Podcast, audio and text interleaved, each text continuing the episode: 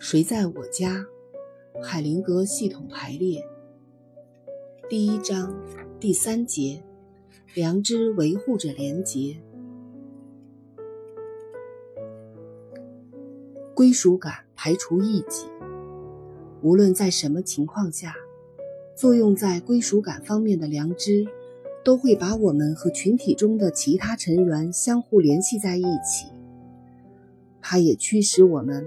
把那些和我们不同的人排除在外，取消他们的成员资格，而成员资格恰恰是我们每个人自认为是至关重要的。我们要让他们心中有所惧，维护我们归属感的良知，指导我们去对付那些和我们不同的人，让他们面对违背良知之后产生的最坏的后果。也就是人们最害怕的事情，被排斥在外。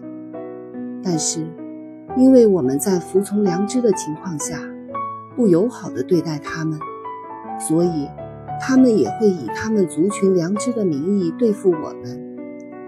守护归属感的良知，约束我们不能在族群中做坏事。但是，对大族群外边的人们，他的约束力就烟消云散了。那么，我们就能用良知的名义，对他们做一些良知禁止我们对自己族群成员做的事情。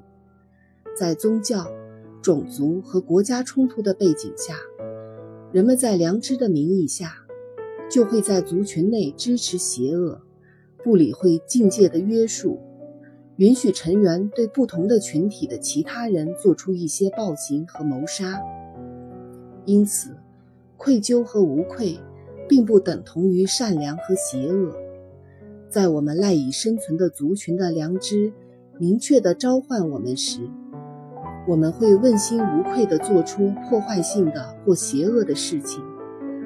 在同一族群中，当我们行为危害我们成员资格时，虽然我们采取的是一些建设性的行动，仍会感到愧疚不安。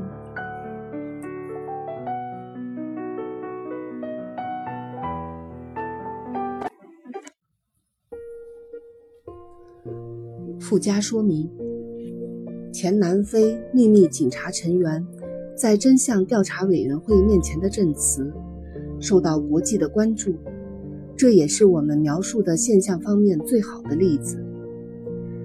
纳尔逊·曼德拉政府决定同意特赦那些愿意坦白交代以前活动的前秘密警察成员，这样就创造出一种气氛，让社会群体的成员。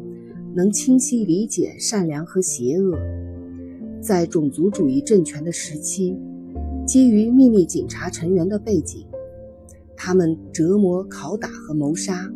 他们相信正在做的是有益的事情，正在为保护国家免遭颠覆而进行行动。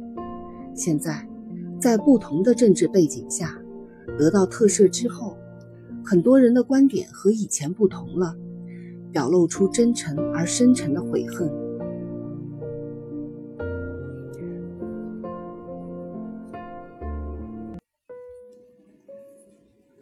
愧疚和无愧可能只是假象。愧疚和无愧常常会相互调换外壳。愧疚会表现的和无愧一样，而无愧就像愧疚。外表骗人。只有借助最后的结果，我们才知道什么是真实的。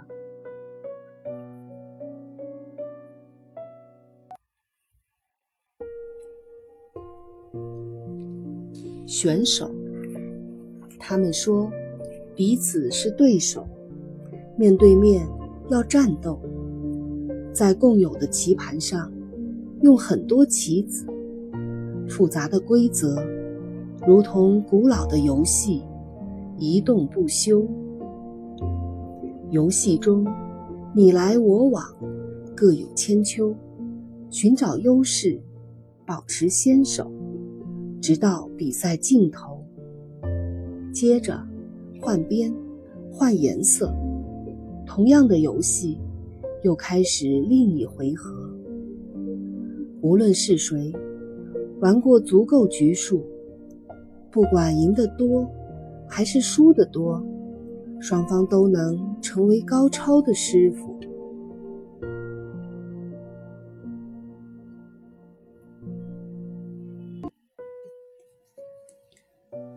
正如愧疚和清白的外表会让人们上当受骗一样，群体的良知也会把孩子的对世界的感知渐渐地塑造成一个固定的模式。他会用家族的信念粉饰孩子的认知，认清好坏。一个小孩走进一座院子里。眼前生机勃勃的景象让他惊诧不已。母亲说：“你看，那多美啊！”这时，小孩的注意力必定要集中在妈妈的话上，看和听就被阻断了。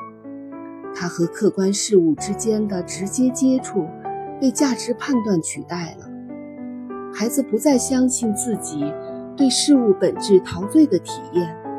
而必须遵从外在的权威，由对方来定义什么是美，什么是好。那么良知就会越俎代庖，就会在善良与邪恶的知识范畴里设下愧疚和清白的感受。必须冲破虚假的外表，我们所属群体中创造出来的美德，才能得到真正的善。任你怎样谈论良知，世界依然如是。